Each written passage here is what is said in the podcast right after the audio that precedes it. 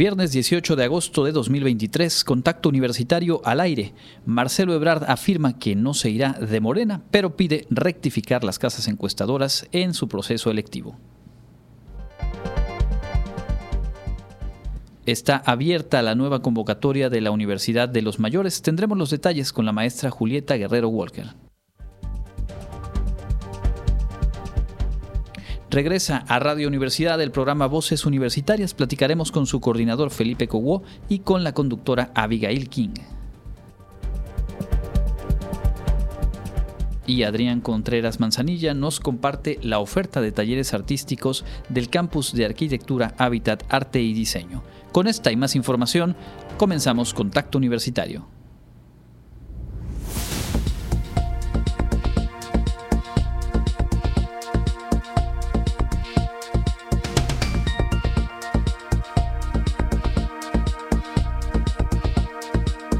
Contacto Universitario.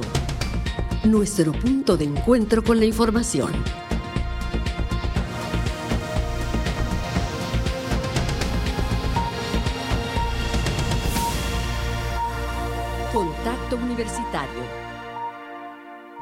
Muy buenas tardes amigas y amigos de Radio Universidad. Es un gusto recibirles en esta emisión de viernes aquí en Contacto Universitario a través de Radio Universidad y también a través de nuestro Facebook Live. Manuel González en los controles técnicos y junto con todo el equipo que construye el contenido de nuestro informativo. Le invito a quedarse. La próxima hora revisaremos varios asuntos que son interesantes desde la universidad y que también tienen que ver con nuestro entorno.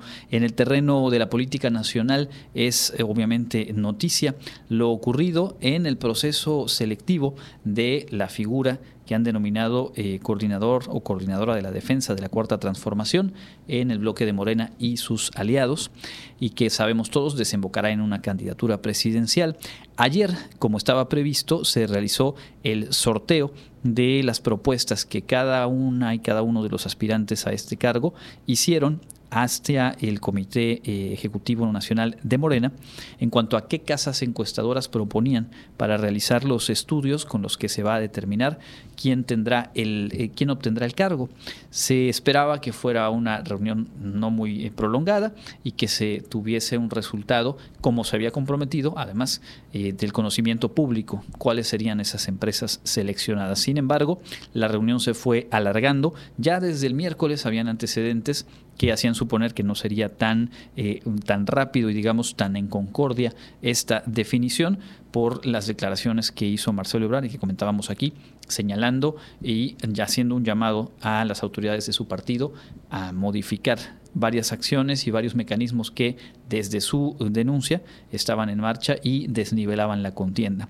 Esto se mantuvo en la reunión de ayer, en donde eh, la representante de Marcelo Ebrard, Maru Micher, se negó a firmar el acuerdo y donde además otros dos aspirantes, Ricardo Monreal y Adán Augusto López, sí hicieron la firma, pero bajo algunas reservas. Esto desde anoche fue tema, obviamente hoy se esperaba eh, cuáles serían las reacciones, cuáles serían los planteamientos y eh, se tenía además la coincidencia de que Marcelo Ebrard acudía a la sede del INE para pagar una multa, una sanción interpuesta por una queja en torno al que el aspirante hizo alguna o algunas propuestas concretas, ofertas de pre-campaña, no respetando los tiempos electorales. Al acudir, obviamente fue abordado por los medios de comunicación y sus primeras declaraciones eh, pues fueron en el sentido de que se mantendrá dentro del proceso, que se mantendrá dentro del partido Morena, pero sí reiteró la solicitud de que se rectifique, ya que señaló algunas de las empresas que resultaron sorteadas para realizar las encuestas de eh, esta definición de candidatura o de pre-precandidatura, pues no han eh, cumplido con los requisitos que se establecían en el propio acuerdo entre las y los aspirantes. Básicamente, lo que está buscando Marcelo Ebrard es que no queden dentro de esta función empresas encuestadoras que han tenido resultados eh, dispares en los procesos eh, de elección recientes. Sigue, digamos, abonando a la atención, sigue estirando la liga y habrá que ver. Ayer el presidente de la República había dicho pues que Marcelo Ebrard estaba en su derecho de manifestar lo que a, su, a sus intereses conviniera. hoy, digamos, sigue eh, subiendo las apuestas, aunque deja también la puerta cerrada, diciendo que permanecerá en el proceso y que permanecerá en el partido. Todo esto evidentemente está por verse. Regresaremos con otros asuntos nacionales un poco más adelante. Ahora mismo le contamos lo más destacado en nuestra casa de estudios y empezamos con lo que se vivió la mañana de hoy en la Asamblea Anual de la Fundación Wadi, en la cual se presentó el balance de los últimos tres años y donde se dio también la renovación de la presidencia y comité directivo. La presidencia ahora a cargo del ingeniero Bernardo, Bernardo Laris. Durante la asamblea anual de la Fundación de la Universidad Autónoma de Yucatán, se rindió informe de resultados y actividades del periodo 2020-2022 con el objetivo de mantener una transparencia en las acciones diarias de la organización. En el evento realizado en el auditorio Manuel Cepeda Peraza de la UADI, donde se dieron cita benefactores, asociados, organizaciones, empresas e instituciones que de alguna u otra manera apoyan a esta causa. El rector de la UADI, Carlos Estrada Pinto, reconoció que desde su creación hace 30 años, la fundación ha basado su crecimiento y desarrollo en la búsqueda de estrategias que contribuyan en la consecución del ideal de unión entre egresados y la comunidad universitaria. Es tener una mayor cercanía con la comunidad universitaria, con el personal directivo de nuestras escuelas y facultades, en su turno, el presidente de Fundación Wadi, Ignacio Cejudo Valencia, presentó el programa de acompañamiento y gestión de fondos para proyectos universitarios correspondientes a los años 2020-2022 en la Fundación, siguiendo sus dos principales ejes de acción, responsabilidad social e identidad universitaria. A través de esa iniciativa se realizaron los siguientes proyectos, generación de capacidades administrativas, económicas y contables y fiscales, desarrollo integral de una empresa social integradora de turismo alternativo en Yucatán y fortalecimiento para la gobernanza del agua en la cuenca de la península de Yucatán.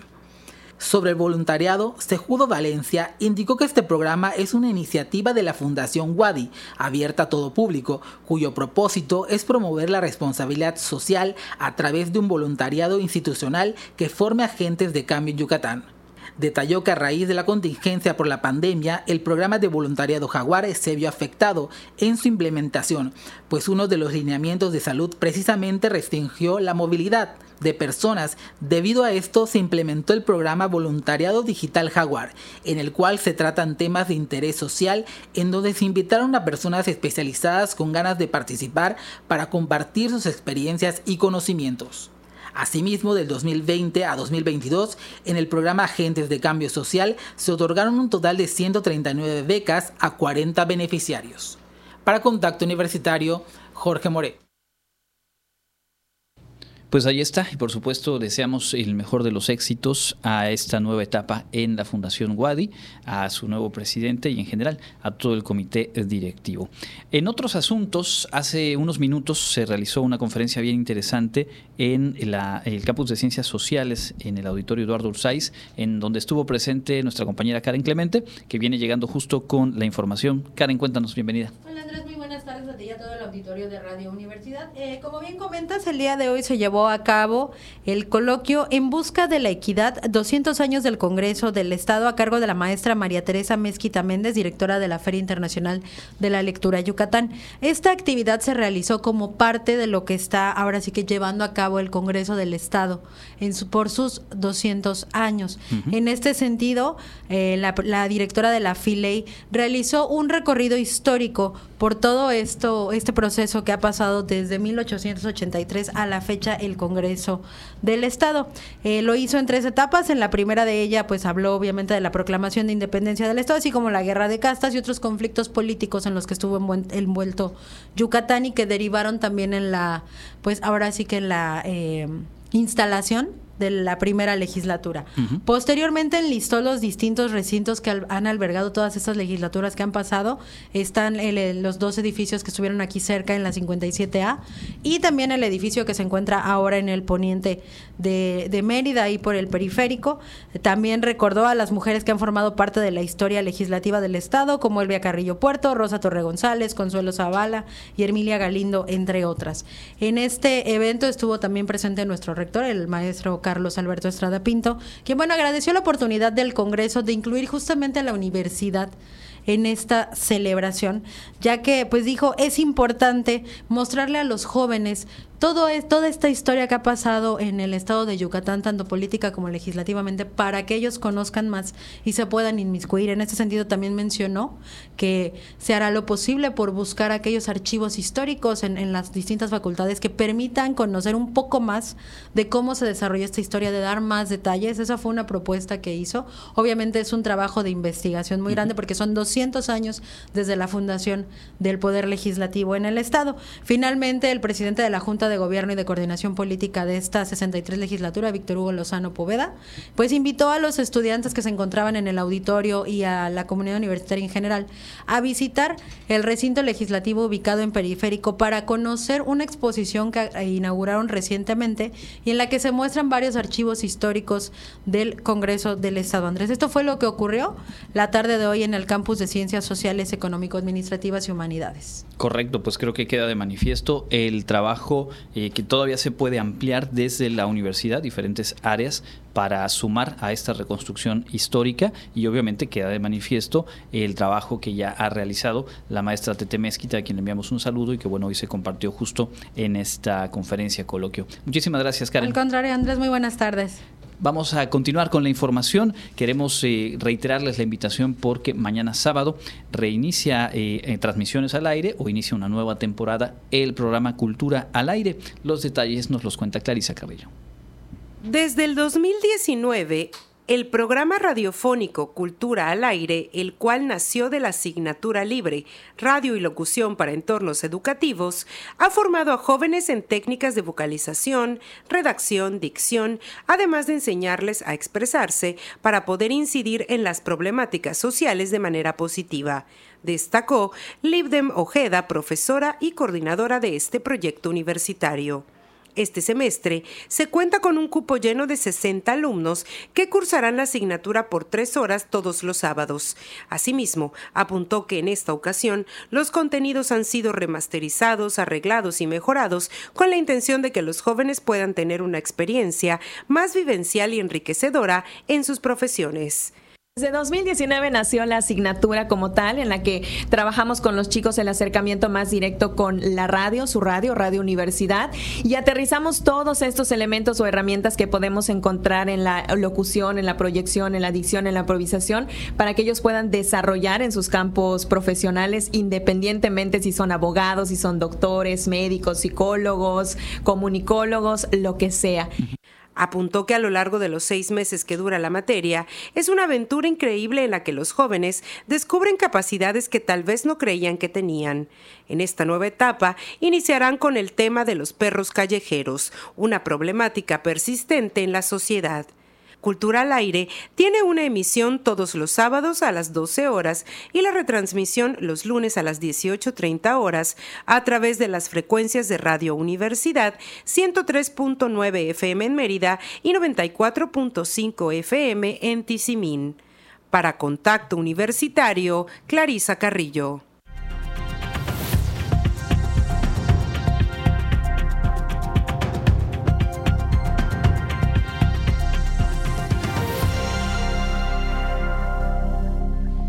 Continuamos en contacto universitario a través de nuestras frecuencias y a través también de Facebook Live.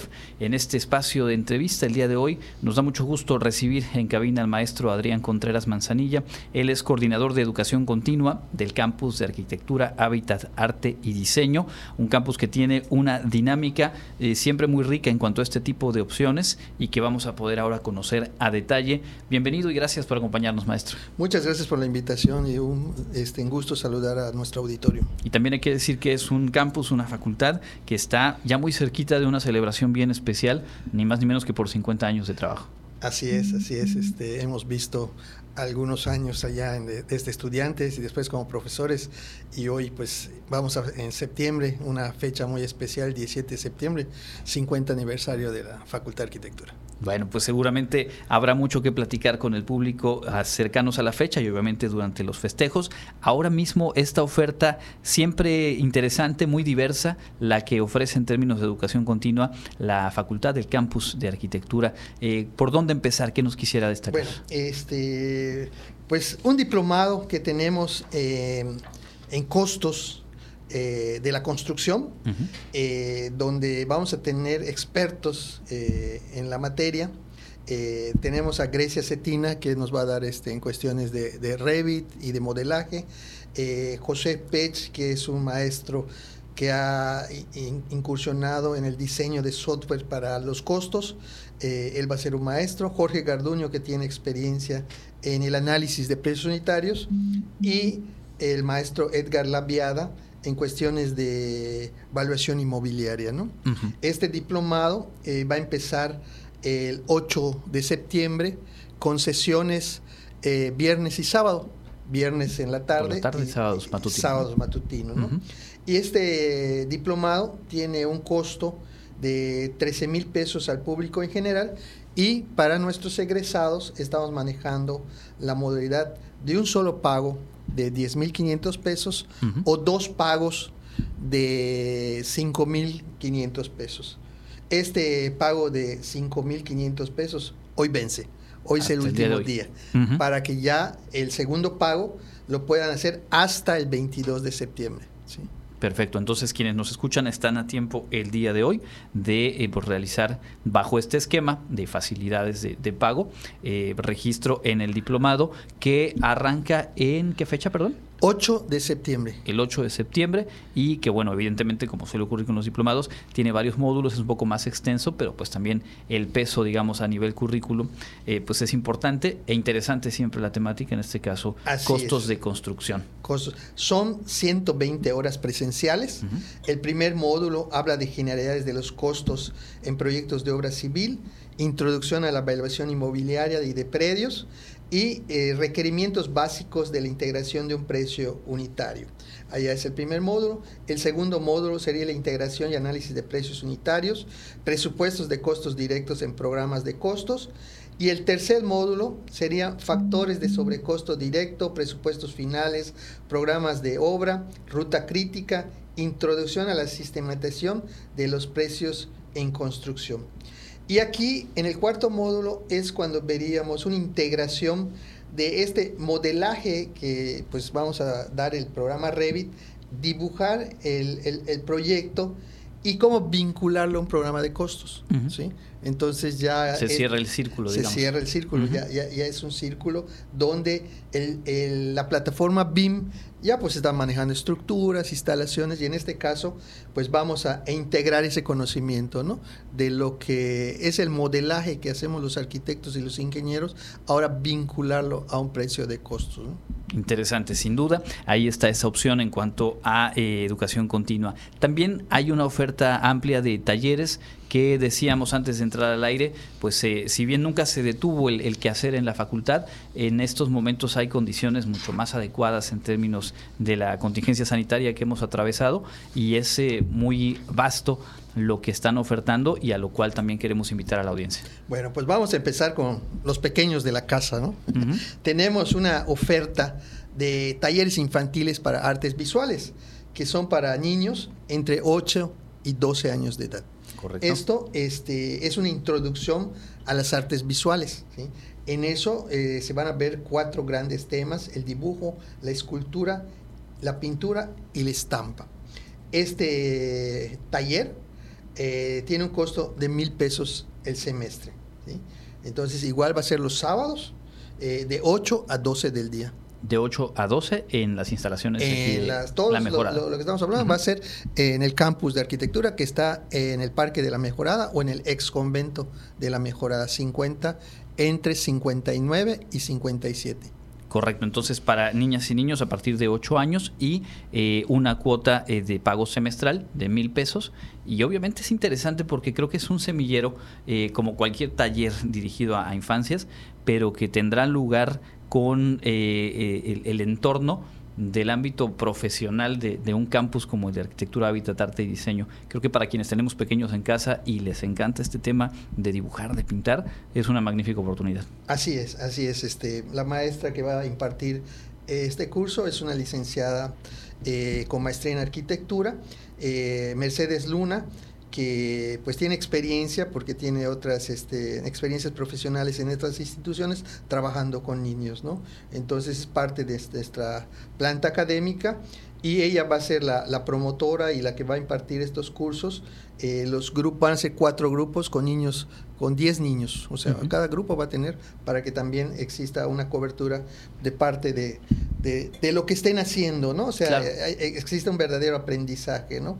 Entonces, como tú comentaste, pues desde la, el campus, que es arquitectura y arte diseño, entonces empezar desde pequeños a abrir este camino, un semillero, un semillero para futuros profesionales. ¿no? Sí, sí, totalmente. Magnífico. Es entonces opción para los pequeños y las pequeñas. ¿Qué más tenemos en la oferta? Bueno, entonces ya, ya podemos pasar a, otras, ya que son talleres de artes visuales.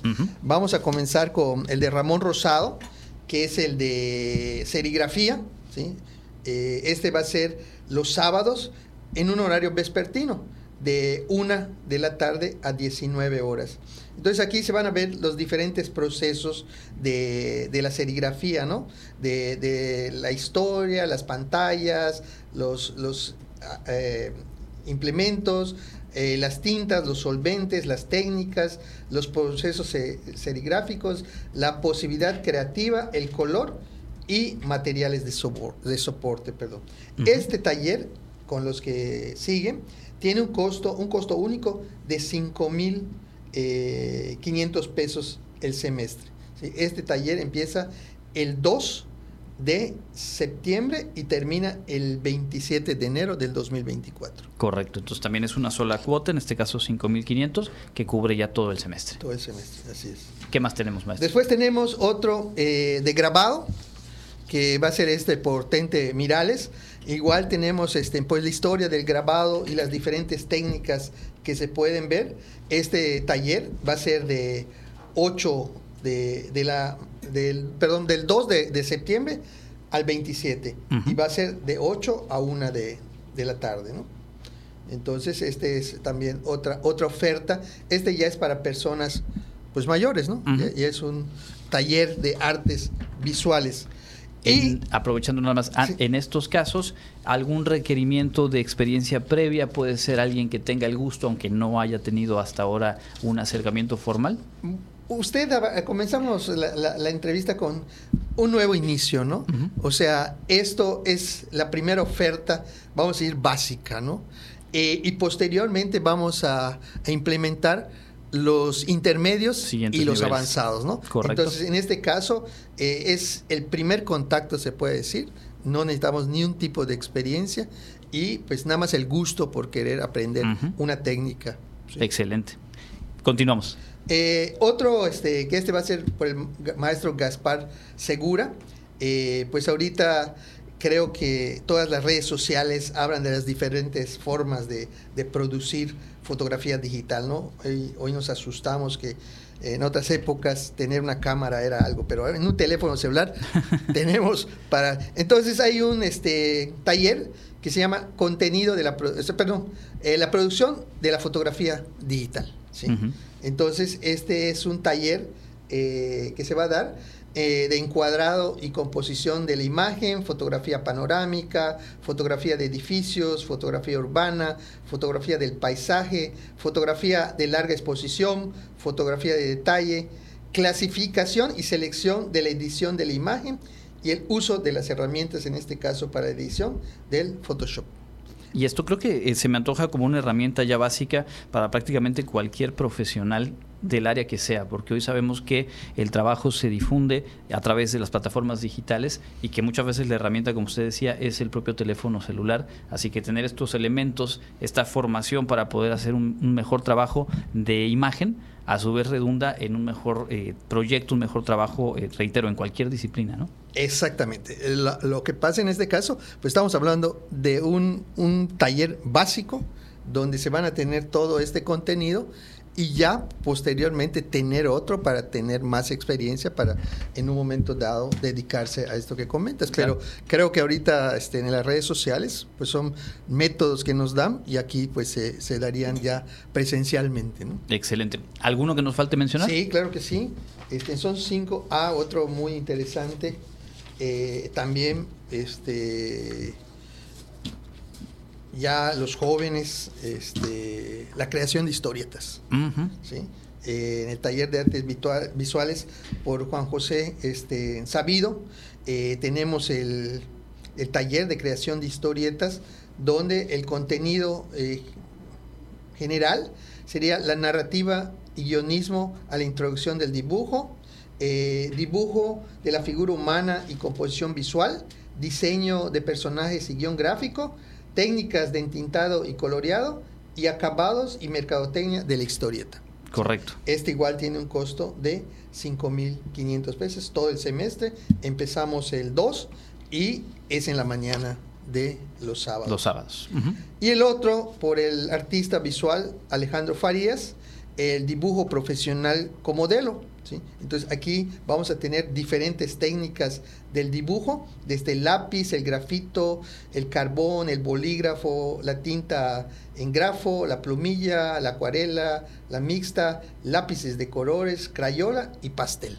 Entonces aquí el que tenga ganas de perfeccionar el interés, la motivación por perfeccionar el dibujo, pues esta es una opción. La mejor opción, claro. Que tiene todas las técnicas del dibujo profesional como modelo.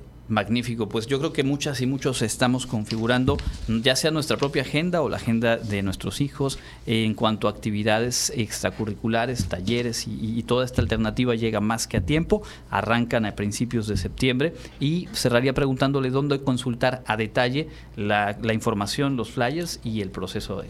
Eh, en el canal del CAJAT, en Facebook, y en el de Educación Continua de la Universidad Autónoma de Yucatán. En algún momento este, me podrían mandar un correo. Sí. Adrián.correa, perdón, adrián.contreras, sí. arroba correo.wadi.mx. Para tener a detalle cualquier Yo les pueda este, mandar el vínculo, si no lo encuentran, o una información vía telefónica. Este, y también podrían marcar directamente a los teléfonos de, de la facultad al 99 99 eh, 28 52 15 99 99 28 52 15 extensión 118. Perfecto, aquí ya tomamos nota.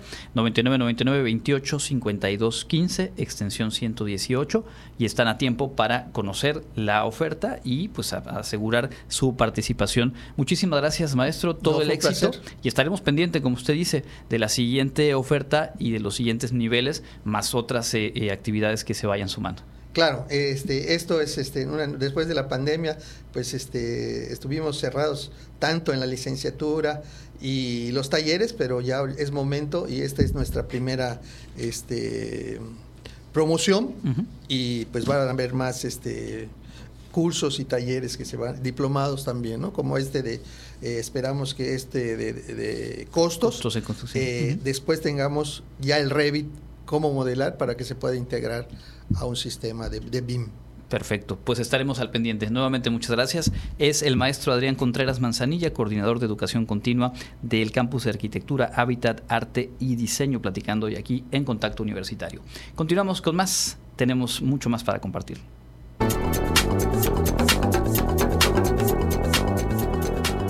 El Comité Institucional para la Atención de Fenómenos Meteorológicos Extremos de la UADI informa que este viernes 18 de agosto tenemos un ambiente caluroso con cielo medio nublado. La máxima temperatura estará en 38 grados Celsius y la temperatura mínima será de 24 grados en el amanecer de mañana sábado. En la ciudad de Mérida, centro y oeste, la temperatura máxima será de 38 grados y la mínima de 24. En la costa se esperan temperaturas máximas de 35 grados y mínimas de 25, con cielo medio nublado. En el sur y sureste del estado, la temperatura más alta será de 38 grados y las mínimas de 23. El cielo estará medio nublado y con lluvias. En el este y noreste de Yucatán tendrán como máximo 38 grados y una temperatura mínima de 23. Para Contacto Universitario, Elena Pasos.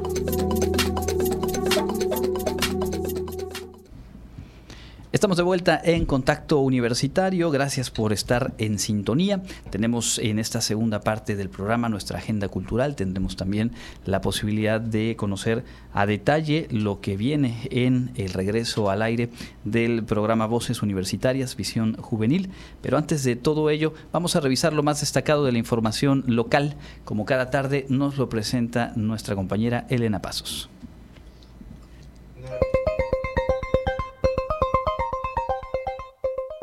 En información local, en el marco de la gira cultural Sueños del Mayap que organiza el Instituto para el Desarrollo de la Cultura Maya del Estado, del martes 22 al viernes 25 en California, Estados Unidos, se instalará una ventanilla del registro civil, siendo la primera vez que se dé atención directa a los yucatecos que están en territorio estadounidense. Esta es una oportunidad para que los miles de migrantes yucatecos resuelvan problemas de identidad civil que les impide acceder a varios servicios en Estados Unidos y obtener la doble nacionalidad, es decir, la ciudadanía estadounidense y la mexicana, dijo el director del registro civil, Juan de Dios Collí Pinto. El funcionario dijo que se espera una alta concurrencia a esta ventanilla porque las asociaciones de migrantes y el Indemaya realizaron una promoción de los servicios gratuitos que ofrecerán a los migrantes. Trámites de actas, corrección de datos, corrección mayor, validación, certificación de CURP, unificación de CURP, inscripción del acta con el cual el ciudadano nacido en Estados Unidos adquiere la doble nacionalidad sin necesidad de un apostillamiento del documento civil yucateco ante las autoridades de Estados Unidos. Durante este verano los ingresos por vacaciones se mantienen estables, con algunas excepciones, pues en algunos sectores ha estado bajo en el punto de vista económico, manifestó el presidente de la Cámara Nacional de Comercio de Mérida, Levi Abraham Macari. Señaló que en una encuesta realizada por la Canaco en el mes de julio, arrojó que el 60% de los negocios habían logrado sus metas de venta. Sin embargo, había un 30% de ellos que había vendido menos de lo que esperaban y solamente un 10% reportó estar vendiendo más de lo que consideraban.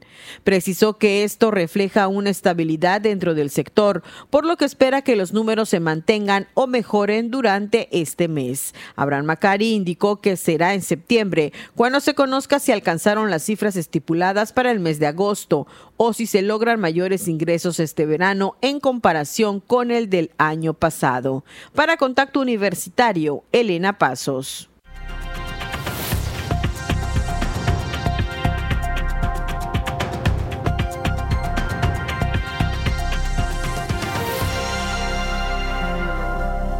Continuamos en contacto universitario a través de Radio Universidad y también saludamos a quienes se suman en los espacios digitales de la Universidad Autónoma de Yucatán. En esta entrevista nos da mucho gusto recibir a la maestra Julieta Guerrero Walker. Ella coordina el proyecto de la Universidad de los Mayores del que hemos platicado en diferentes momentos y que es muy importante reiterar el día de hoy que ya está abierta la convocatoria maestra para lo que es ya el décimo ciclo de talleres. Bienvenida y buenas tardes. Sí, buenas tardes. Efectivamente, pues estamos muy contentos porque en este periodo estamos ya alcanzando la décima edición del programa, lo que representa pues cinco años de vigencia del mismo, ¿no? Y, y, creo que como en otras ocasiones lo he dicho, lo vuelvo a repetir ahora, es producto mucho del esfuerzo de la universidad y por otra parte del interés del público, de las personas mayores que, tiene, que están interesadas en continuar aprendiendo, en continuar socializando, en continuar a abrirse a todas estas opciones que la universidad está ofreciendo para mejorar su calidad de vida y permitirles a ellos también ampliar sus horizontes, ¿no? En otras ocasiones lo hemos mencionado también, a veces se piensa que ya no hay nada más que hacer una vez que llega a una cierta edad, ¿no? Sin embargo, la realidad nos indica todo lo contrario. Eh, no solamente el programa de la universidad, sino a nivel mundial. Hay toda una serie de programas orientados a las personas mayores y pues la UADE no se iba a quedar atrás, ¿no? Por supuesto. Y, y bueno, este programa realmente es creo que ya está siendo un programa emblemático de la de la universidad con un gran reconocimiento a nivel local, a nivel estatal y bueno, esperamos que nuestros horizontes se sigan expandiendo para llegar a otros a otros estados del, del, de la República, ¿verdad? Y entonces el programa tome una, una tesitura todavía de más, más amplia, donde podamos, como decíamos, llegar a más espacios, a más personas mayores interesadas en continuar aprendiendo, en continuar desarrollándose y en continuar creciendo como persona en términos generales. Pero sobre todo, para mí lo, lo, lo, más importante es que las personas mayores rompan ese estereotipo de ya no hay nada más que hacer, ya no me queda nada, ya lo conozco todo. Romper ese esquema para poder fortalecer su crecimiento personal y sobre todo favorecer, seguir favoreciendo su funcionalidad, seguir favoreciendo su permanencia como una parte integrante importante de eh, la sociedad en general. Las personas mayores no las podemos hacer a un lado porque son prácticamente los, donde el repositorio de todas las, las, experiencias, tanto personales, exactamente, la sabiduría, los conocimientos que se vienen eh, de generación en generación. Entonces, hay que seguir fortaleciendo su imagen en las nuevas generaciones, pero también la imagen de sí mismo entre el grupo de las personas mayores, ¿no? Si recuerdan, en ocasiones anteriores hemos comentado que de manera mm, lenta pero segura, eh, este sector de la población se está incrementando, ¿no? Entonces, se requiere de una percepción, autopercepción de las personas mayores muy diferente a la que hemos venido arrastrando de generación en generación. ¿no? alguien decía que, bueno, el, siglo XX se marcó por el, el incremento en la población, el siglo XXI se va a caracterizar por el incremento de la población, pero en este caso personas mayores. Así es. Y estos cinco años de trabajo de la Universidad de los Mayores dan cuenta de cómo también se va fortaleciendo esa autoimagen, de cómo se va eh, haciendo cada vez más común el que se entusiasmen entre ellos, entre ellas mismas y que se sumen a participar. Por ello la importancia de decirles que la convocatoria para el próximo ciclo ya está abierta. ¿Hasta qué fecha tienen para registrarse? Y eh, en cuántos talleres se incorporan en esta ocasión a, la oferta muy amplia. Claro, sí, la, el, periodo de inscripción cierra el 2, el 2 de septiembre, ¿no? Para que podamos comenzar inmediatamente la implementación de los talleres en diversas sedes de la, de la universidad, ¿no? En cuanto a cuánto es el número de talleres, hoy tenemos un ligero incremento, vamos a ofertar, estamos ofertando 24 talleres, que recuerden, estos talleres están orientados a fortalecer las áreas en cuanto al uso de la tecnología, favorecer el área de la salud física, de la salud psicológica, de... Eh, del, del buen comer, ¿no? que es un elemento muy importante a cualquier edad, esta no es la excepción. Claro. Y eh, también seguir fortaleciendo aquellas áreas como de corte cultural, de corte recreativo, que en su conjunto lo que nos están ayudando es a fortalecer, a eh, favorecer de manera integral el crecimiento de las personas mayores. Entonces tenemos 24 talleres, de los cuales el dos terceras partes prácticamente son talleres que en esta ocasión se van a implementar de manera presencial, ¿no? Eh, si recuerdan, nosotros tuvimos prácticamente toda la pandemia trabajando y todos los talleres fueron virtuales hoy que, bueno, ya nos hemos reintegrado el año pasado a la presencialidad, sin embargo, como se dice cada vez más frecuentemente, la virtualidad llegó para quedarse, el programa no está exento de ello. Y em, no solamente por el hecho de que ya la virtualidad es una situación ya muy común en nuestra vida cotidiana, sino también porque hay, hay personas eh, que por cuestiones de tipo práctico prefieren la opción de tomar talleres virtuales, ¿no? Por la cuestión del tiempo, de llegar a, un, a una sede, eh, no, no, hay quien nos lleve en un momento dado, etcétera, ¿no? Entonces, definitivamente es muy práctico para algunos talleres que desde los hogares tomen las personas mayores los mismos, ¿no? Entonces tenemos un total de 24 talleres, de los cuales eh, pues 18 eh, son, son, este, son presenciales y el resto van a ser talleres también virtuales y algunos dos por allá que se van a implementar eh, de manera mixta.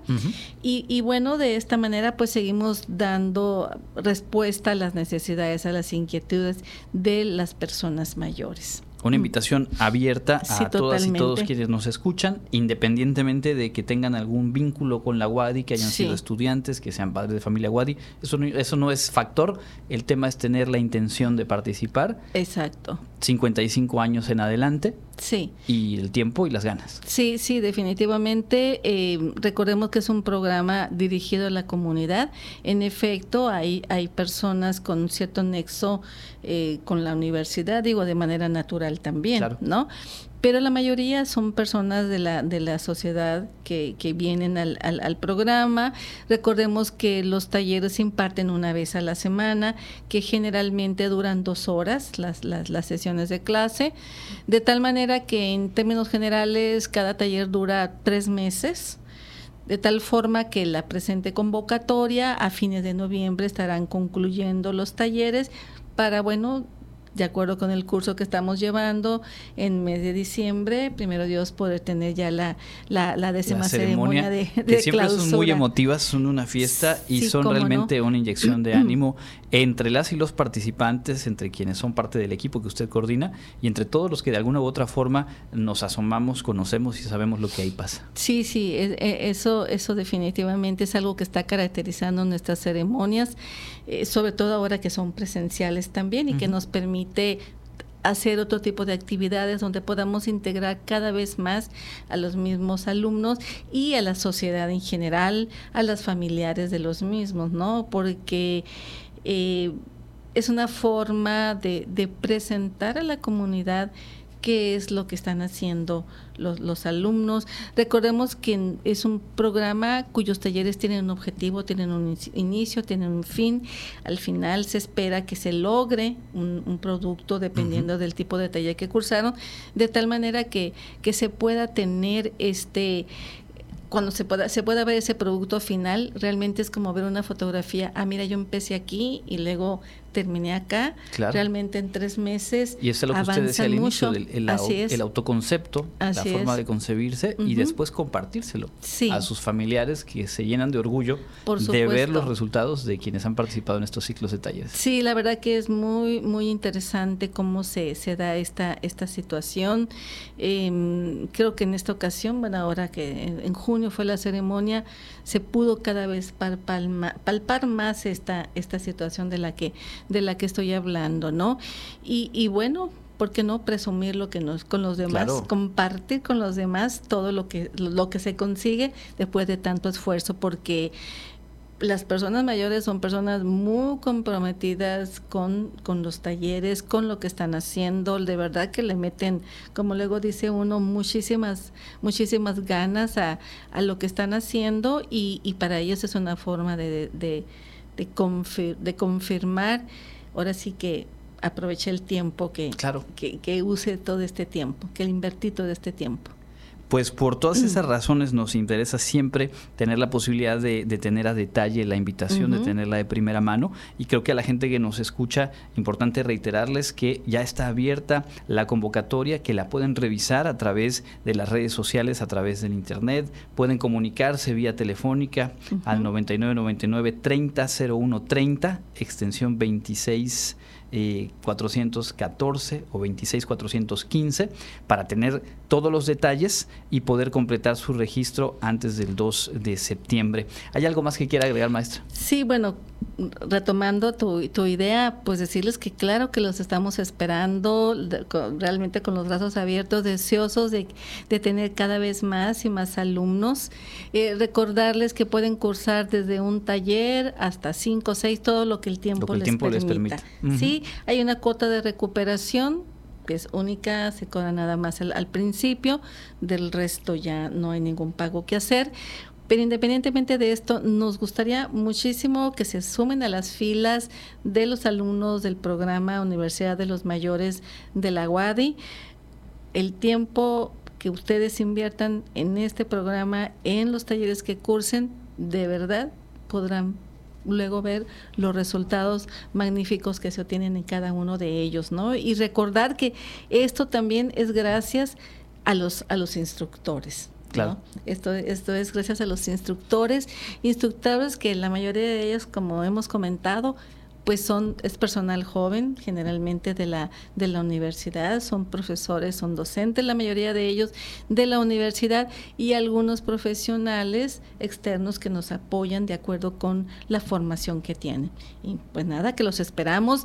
Eh, mm, vamos a voy a meter un gol acá. Vamos a participar en la en el programa en la expo que va a ser el gobierno del estado el próximo viernes 25 en el siglo XXI y lo porque vamos a estar allí haciendo inscripciones presenciales. Directamente. Entonces, directamente, quien no pueda hacerlo por porque nos podemos inscribir en línea o de manera presencial, en esta ocasión, eh, por este día, vamos a estar en el siglo XXI esperándolas para que ustedes nada más con su credencial de identificación, pues puede proceder el proceso de inscripción. Así es. Reiterarnos, la fecha de esta feria es el 25, el viernes 25. El próximo viernes. El próximo viernes, exactamente. El próximo viernes 25 de agosto, de, vamos a decir, de 4 a 8 ocho y media aproximadamente y pues con gusto ahí nos podrán identificar y con gusto los vamos a inscribir. Magnífica oportunidad para conocer de primera mano estas experiencias y completar su registro.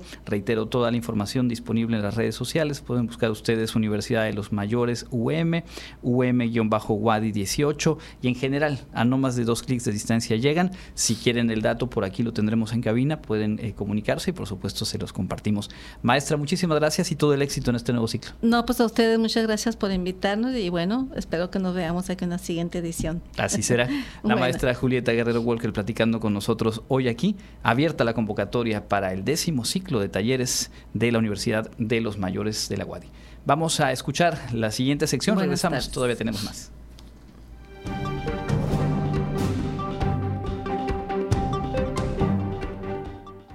En el ámbito internacional, la Comunidad Económica de Estados de África Occidental afirmó que se decidió el día D para la intervención militar en Níger, pero no revelará cuándo será. Indicó que no vamos a entablar un diálogo interminable y comentó que la opción militar no es nuestra opción preferida, pero nos vemos obligados a hacerlo por la intransigencia de la Junta de Níger. El presidente de Nigeria, Bola Tinubu, advirtió este viernes de las graves consecuencias que tendría un agravamiento de la salud del mandatario de Níger, Mohamed Bazoum, retenido por los militares que lo derrocaron en una conversación con el presidente del Consejo Europeo, informó una responsable de la Unión Europea. Bazoum se encuentra retenido desde el golpe de Estado que lo derrocó el 26 de julio. Tinubu preside actualmente la Comunidad Económica de Estados de África Occidental, que busca coordinar una respuesta al golpe de Níger.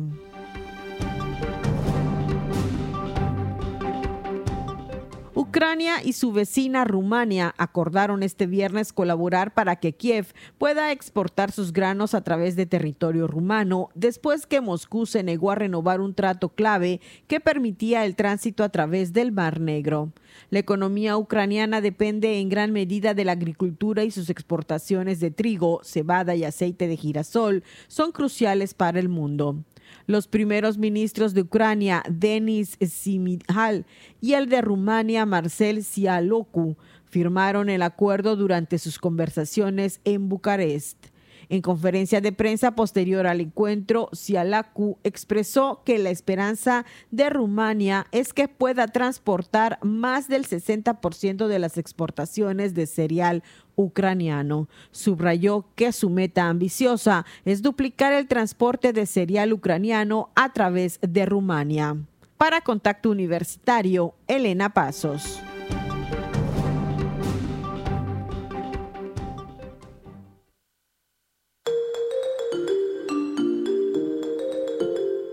¿Qué tal amigos? Estamos de nueva cuenta en este espacio de agenda cultural donde les traeremos algunas actividades para la semana. Ecos y rastros de un paisaje, checa esta propuesta interdisciplinaria que nos trae de Gonzalo Cárdenas en colaboración con Juan Cortés, donde disfrutarás una videoproyección sonorizada en vivo. Te esperamos el 25 y 31 de agosto a las 8 de la noche en el Centro Cultural Olimpo. Disfruta este espectáculo que mezcla diferentes manifestaciones artísticas como el circo, teatro, música en vivo y cuentos con la técnica japonesa Kamishibai. Te esperamos este domingo 20 de agosto a las 12 del día con toda la familia en el Centro Cultural Olimpo. Si tienes entre 10 y 17 años y te gusta la música, esta es tu oportunidad para ser parte del nuevo Centro Municipal de Música del Ayuntamiento de Mérida. Recuerda que tienes del 29 al 31 de agosto para entregar tus documentos e inscribirte en www.merida.gov.mx diagonal convocatorias cultura. Zapatean los ritmos 3x4 y 6x8, mestizas y mestizos celebran una de las tradiciones más arraigadas, la vaquería yucateca.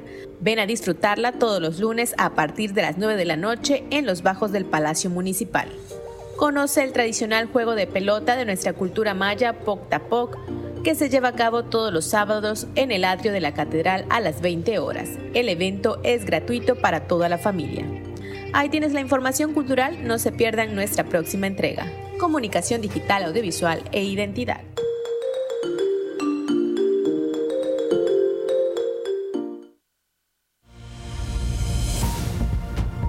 No pierdas contacto. Te esperamos de lunes a viernes a las 8 y 14 horas, sábados a las 8.30.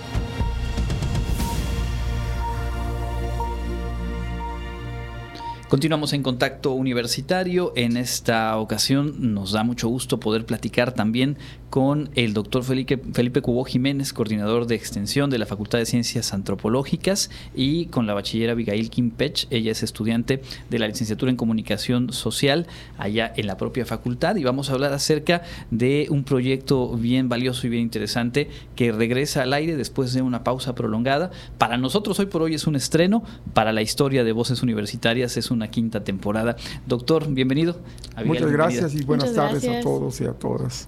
Pues eh, hay antecedentes en este proyecto, doctor. ¿Cómo surgió y cuáles son las etapas que ha tenido Voces Universitarias? Pues surgió como una inquietud de estudiantes y profesores con el ánimo, en primero, de difundir el hacer y el ser de la Facultad de Ciencias Antropológicas y nos encontramos con el aquel entonces titular de difusión de la universidad, el doctor Francisco Fernando Repeto, que le presentamos un proyecto, yo diría, de largo aliento, porque coincidió con el bicentenario de la independencia y el centenario de la revolución, de tal manera que eso nos permitió grabar en las primeras tres temporadas 57 programas y eso nos dejó bastante satisfechos y luego entramos en un receso, hubo una cuarta temporada que fue frenada propiamente por la pandemia y hoy pues tenemos nuevos ímpetus para darle continuidad y con la concurso y participación acá de la joven Abigail Kim. Es un proyecto que platicábamos con usted hace algunos meses, la intención de, darle continuidad siempre estuvo desde la facultad, desde Radio Universidad, desde los espacios de, nuestra institución y que tiene ahora un equipo renovado y que tiene eh, en, en, Abigail pues justamente la voz y la, y la Cuéntanos un poco, por favor, qué vamos a poder escuchar en esta eh, temporada de Voces Universitarias Visión Juvenil.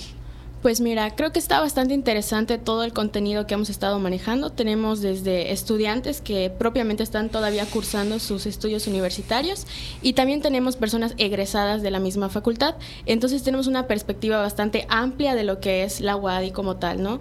Eh, tenemos entrevistados de artes visuales que nos están hablando de su experiencia y de cómo es este mundo laboral. También tenemos docentes que han estado en las entrevistas y un poquito su experiencia, ¿no? Como, como profesores de las mismas em, asignaturas. Entonces yo creo que es bastante enriquecedor escuchar tantos puntos de vista, porque de repente como que se pierde, ¿no? ¿Qué es lo que es ser universitario? Y por eso es que el programa se llama Voces Universitarias, Visión Juvenil, ¿no? En esta quinta temporada. Doctor, usted tiene dentro de sus eh, cualidades más puntuales el saber conformar equipos, el sumar voluntades y llevar a, realidad proyectos, ideas muy amplias, muy distintas. Eh, ¿Cuál es su sentir, digamos, en, esta etapa de voces universitarias respecto al equipo con el que se cuenta y a esta nueva oportunidad de compartir a través de la radio lo que es la universidad, que para un universitario como usted de largo recorrido, pues también obviamente hay mucho que valorar ahí? Pues siempre hemos atendido las insinuaciones y sugerencias de las autoridades con que me ha, me ha tocado compartir, ¿no?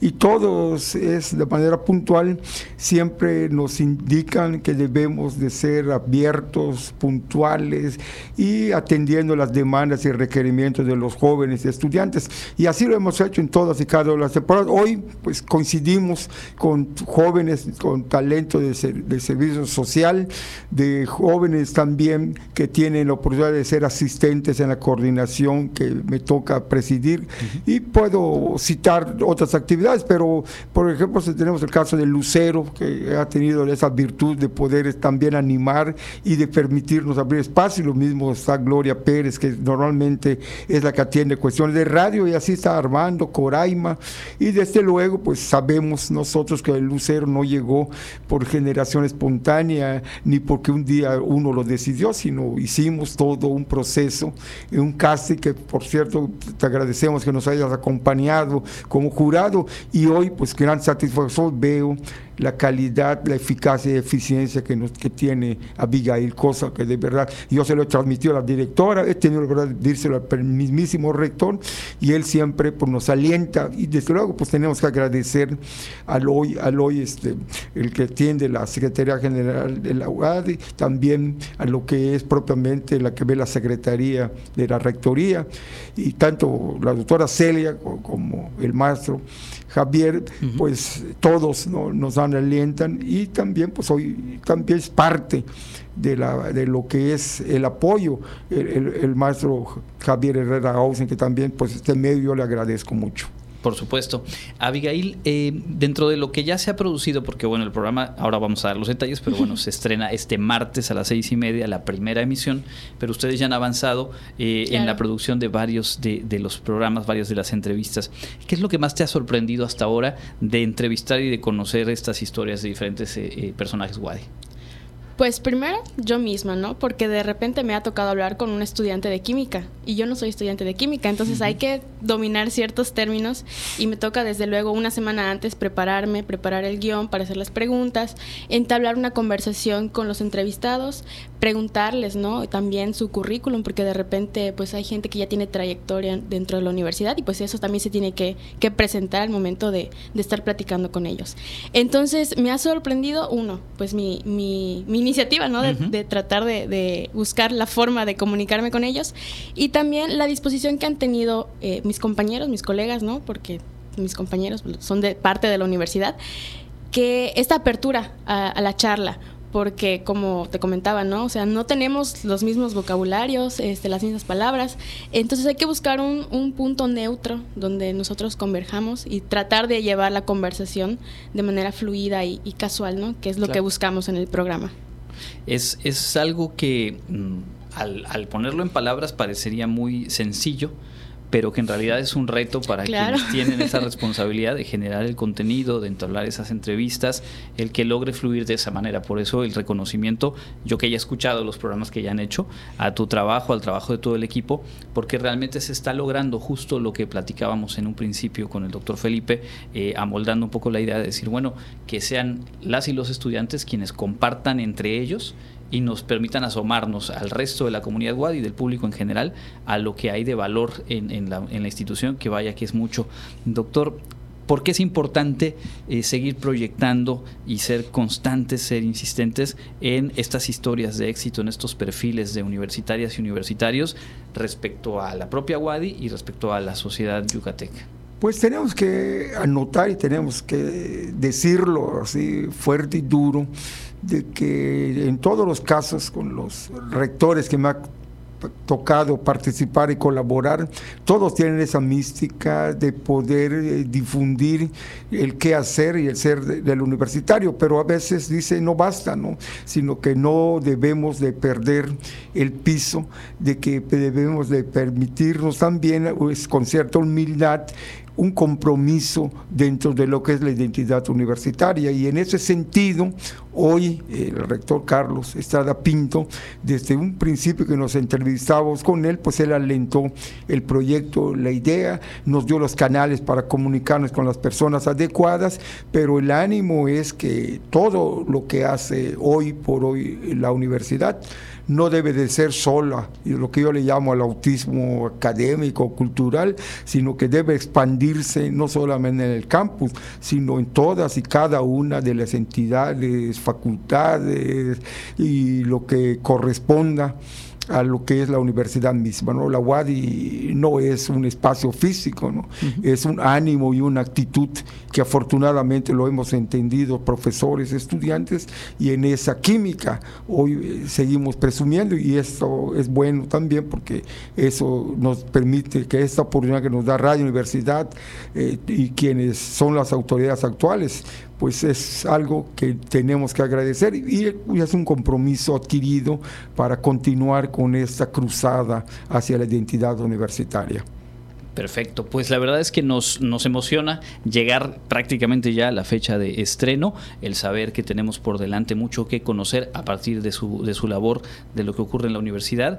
Y pues cerraría pidiéndote Abigail eh, la información para el público que nos escucha de cómo seguirlos en redes sociales y pues qué día y qué hora agendar de una vez para no perderse sus emisiones. Claro, claro que sí, miren, eh, vamos a estar eh, en el programa los martes a las 6.30 de la tarde y repeticiones los domingos a las 6 de la tarde.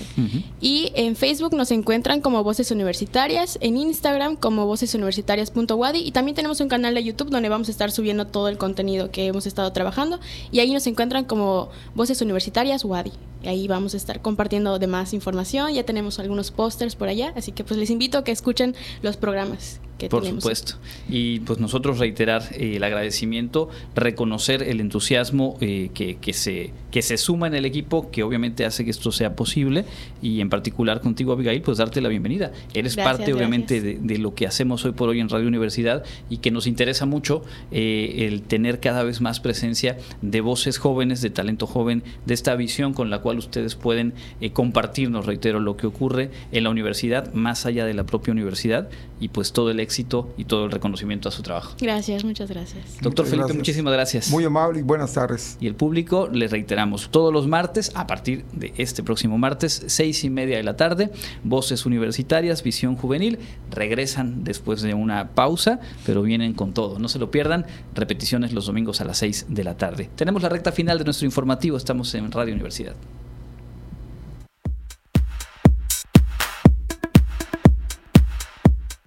Amigos, enseguida les presento las próximas actividades de nuestra Universidad Autónoma de Yucatán. Aprende el fundamento teórico y práctico para elaborar una cerveza sencilla. Incluye materias primas y consumibles, degustación de la cerveza elaborada y podrás llevarte algunas. Si deseas más información puedes escribir al correo educacioncontinua.fic@correo.wadi.mx. Las nuevas fechas son del 22 de septiembre al 20 de octubre de 2023. Te invitamos a participar en el curso en línea Administración del Tiempo que se impartirá los días 21, 22, 23 y 24 de agosto de 8 a 10 de la mañana por la plataforma Teams. Si eres personal académico, administrativo y manual de cualquier dependencia, puedes escribir al correo capacitación@correo.wadi.mx para inscribirte. El Comité de Divulgación Científica del Centro de Investigaciones Regionales Dr. Hideyo Noguchi le invita a asistir a la conferencia magistral Jean-François, biografía de un líder de la revolución haitiana a cargo del Dr. Jorge Victoria Ojeda. La conferencia es una actividad alusiva al Día Internacional de Recuerdo de la Trata de Esclavos y de su abolición, que se efectuará el 23 de agosto del presente año a las 10 horas en el auditorio Jorge Zavala Velázquez, ubicado en la avenida Itzáez, por 59 número 490 Centro. La entrada es libre. ¿Te gustaría ser parte del ballet folclórico de la Wadi? Este es tu momento para audicionar. Te esperamos el 25 de agosto en la sala de danza del Teatro Felipe Carrillo Puerto a las 20 horas. No te la pierdas. Esto ha sido lo más relevante de la agenda universitaria. Mi nombre es Fabiola Herrera Contreras, Comunicación Digital, Audiovisual e Identidad.